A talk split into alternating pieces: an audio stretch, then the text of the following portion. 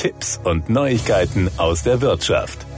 Müssen Senioren in Zukunft regelmäßig ihre Fahrtauglichkeit nachweisen und dürfen Fahranfänger über 1,8 Tonnen schwere Pkw bald nur noch mit einem gesonderten Führerschein fahren? Um diese Fragen geht es unter anderem in der Diskussion über die für 2024 geplante neue Führerscheinrichtlinie der EU-Kommission. Anlass sind die weitreichenden Änderungsvorschläge der Berichterstatterin des Verkehrsausschusses Karima Deli. Grundsätzlich unterstützt der ACV, der Automobilclub Verkehr, als Mitglied des European Automotive Club EAC die Bemühungen der EU, die Straßenverkehrssicherheit zu verbessern. Die aktuellen Änderungsvorschläge sind jedoch völlig unverhältnismäßig. Sie sehen unter anderem vor, die zeitliche Befristung von Führerscheinen bereits für Personen ab dem 60. Lebensjahr einzuführen. Ab 60 Jahren könnte die Fahrerlaubnis dann auf sieben Jahre limitiert sein, ab 70 Jahren auf fünf Jahre und ab 80 Jahren auf zwei Jahre. Eine Befristung allein aus Altersgründen und die Einführung gesetzlich verpflichtender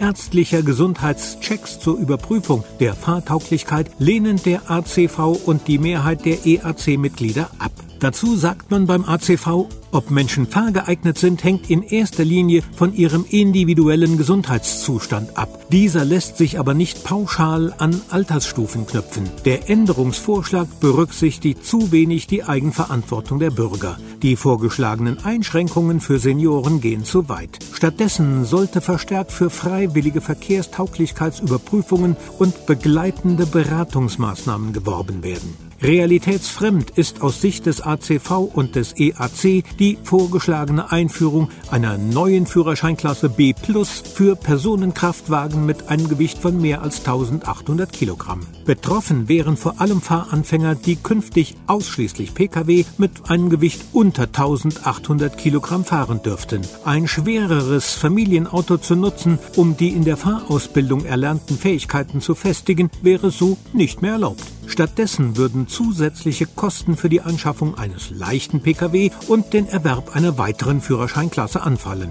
Zudem verkennt der Änderungsvorschlag, dass moderne Fahrzeuge und insbesondere Elektroautos aufgrund ihrer Ausstattung immer schwerer werden, die Sicherheitseinrichtungen dem Fahrzeuggewicht jedoch entsprechend angepasst sind.